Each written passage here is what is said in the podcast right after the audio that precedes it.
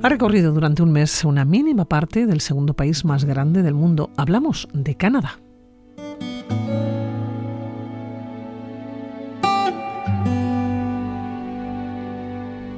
las rocosas canadienses entre Alberta y la Columbia Británica o las praderas de Alberta, en un viaje de trabajo, un viaje de prospección para la expedición naturalista que nuestro invitado y compañero está preparando para realizar en el 2023.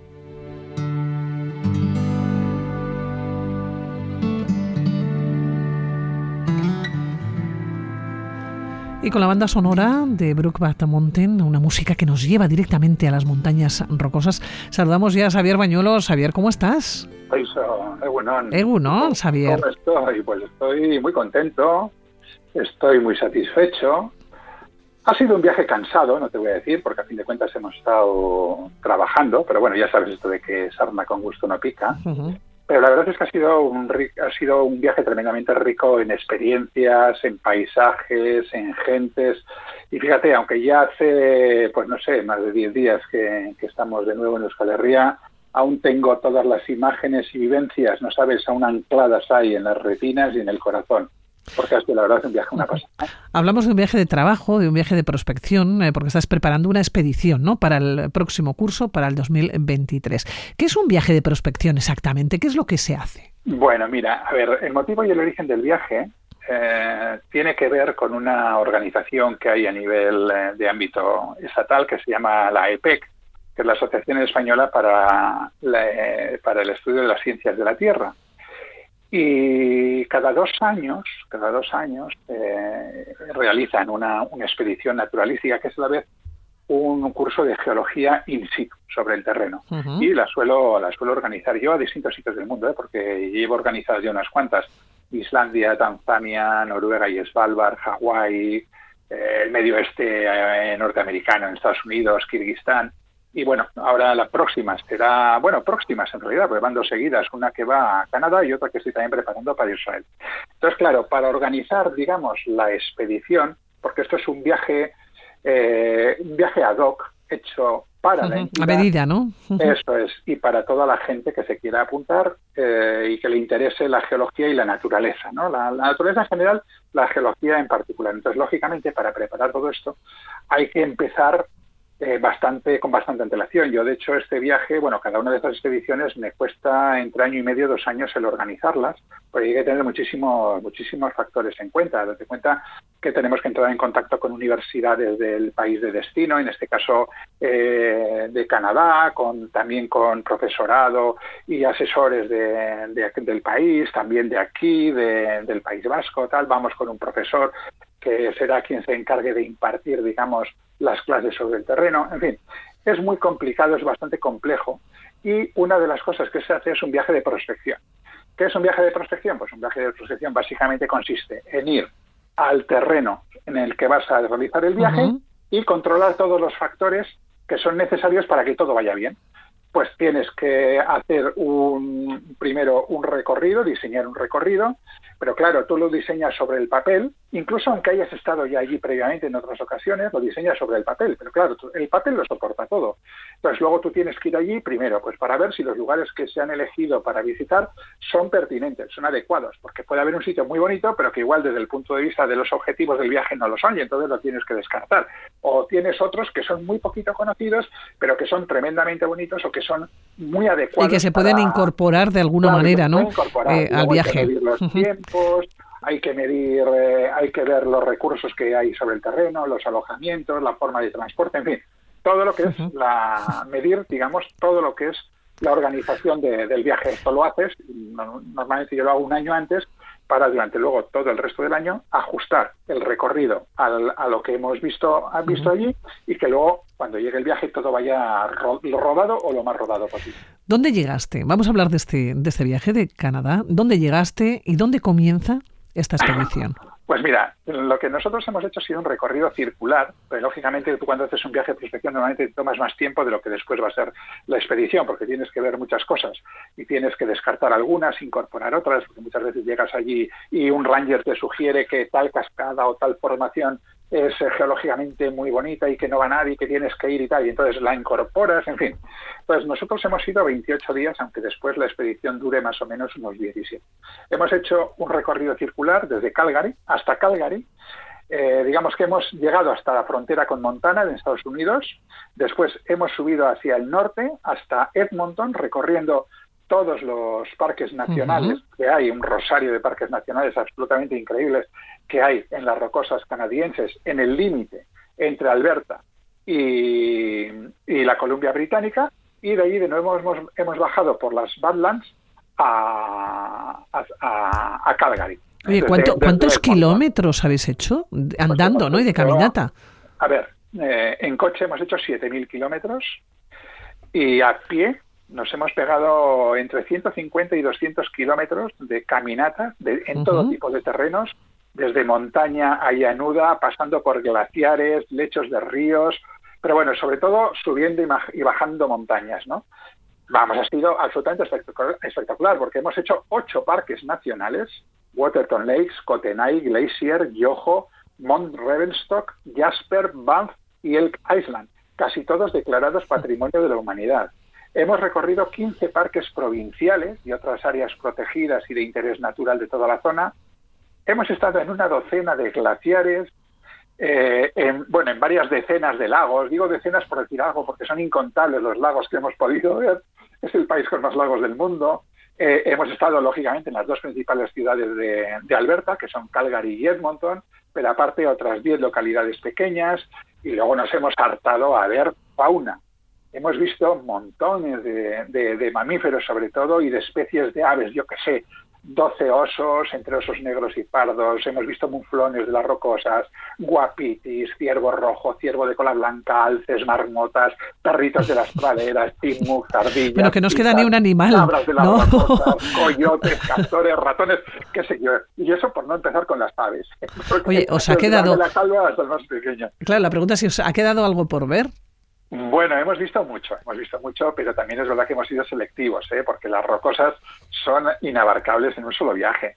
Aparte que este es un viaje con objetivo, digamos, ¿no? de ir a localizar lugares con interés natural y geológico, ¿no? Entonces sí, nos quedan muchísimas cosas por ver, ¿no?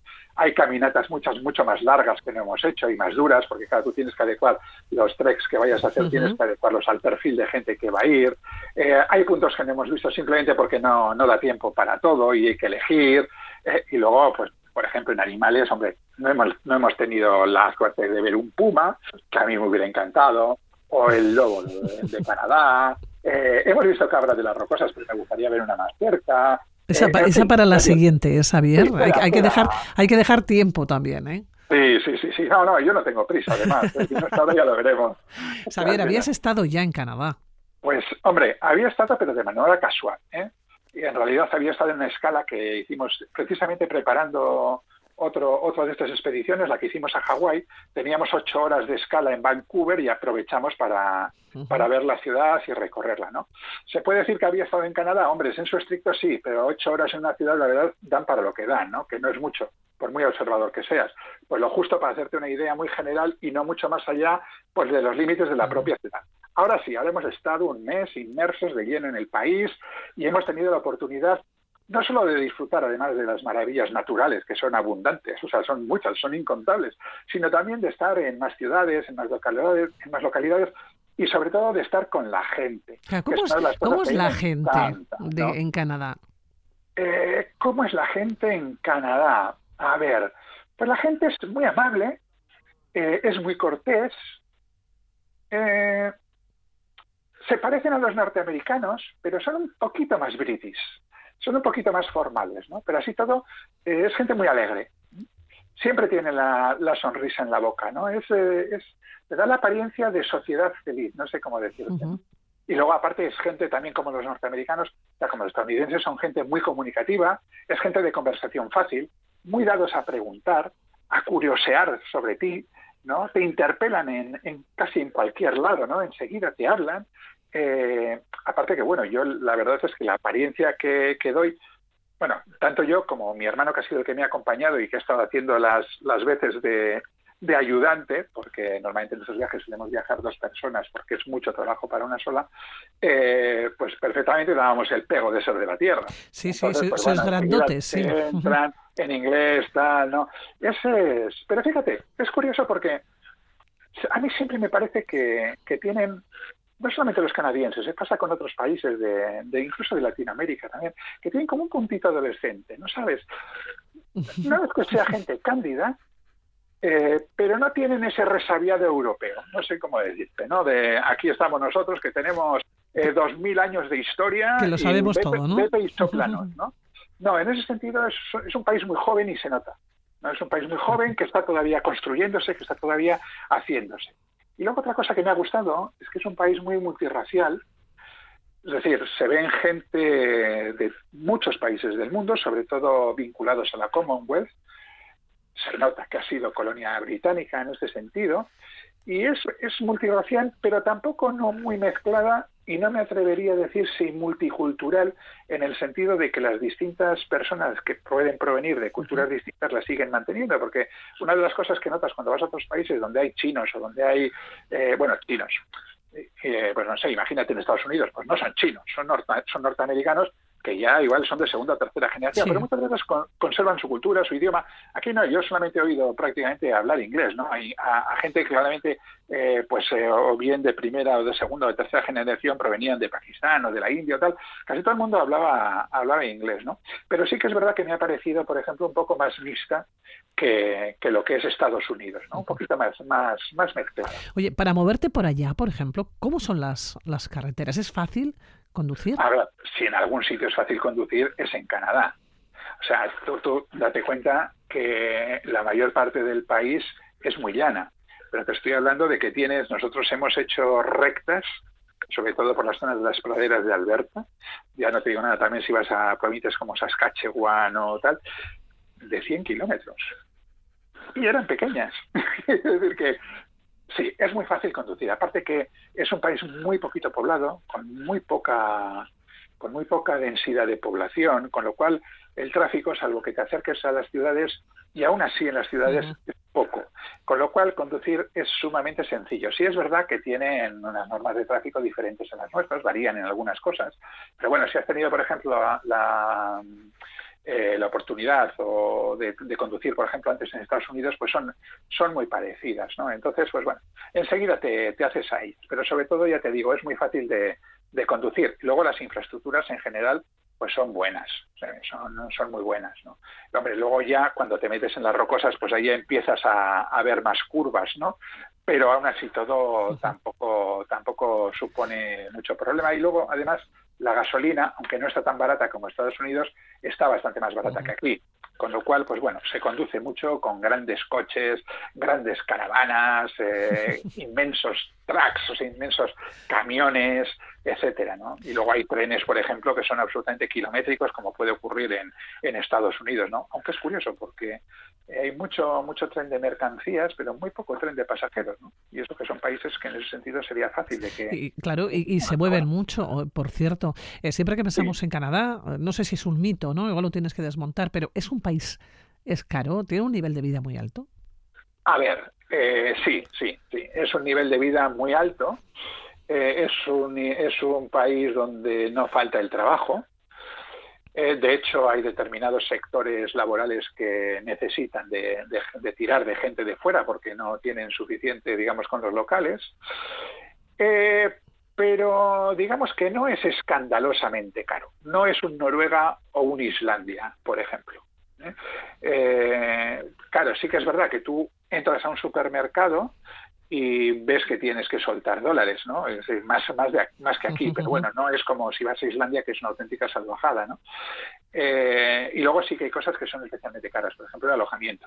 El alojamiento sí, es bastante, es bastante caro, ¿no? Pero bueno, en general es un país rico, con un alto nivel de vida. Cuidado, tampoco se libra de la pobreza y de la exclusión, ¿eh? Porque porque también la, también la hemos visto, también se ve. Lo que pasa que muchas veces igual no son las mismas causas que puede haber en otros en otros países, igual están más vinculados a temas de drogadicción y cosas así, ¿no? que al hecho de que realmente sea un país sin recursos. ¿no? Eh, luego, luego el sistema de salud, pues bueno, tiene también sus, deficiencias, como puede ocurrir en, en Estados Unidos. Eh, en fin, es un, es un nivel, yo creo, alto, pero soportable para una economía como la nuestra. Seguiremos hablando en próximos programas, eh, Xavier, de Canadá, porque has estado en muchos puntos. Vamos a ir desgranando ¿no? algunos de estos eh, lugares. Nos quedamos en Canadá, decíamos, con un nivel de vida muy alto, no escandalosamente caro. Eso sí, hay que soltar el bolsillo y el dólar es la moneda, ¿no? Eh, el dólar canadiense, ¿eh? que está más bajo que, que el dólar americano. Venga, pues así nos quedamos con el dólar canadiense, que nos vamos a despedir, Xavier, que te esperamos otro día. Pues nada, sí, seguiremos para hablar de Canadá, lo que quieras. Un besito. Agur. Venga, agur.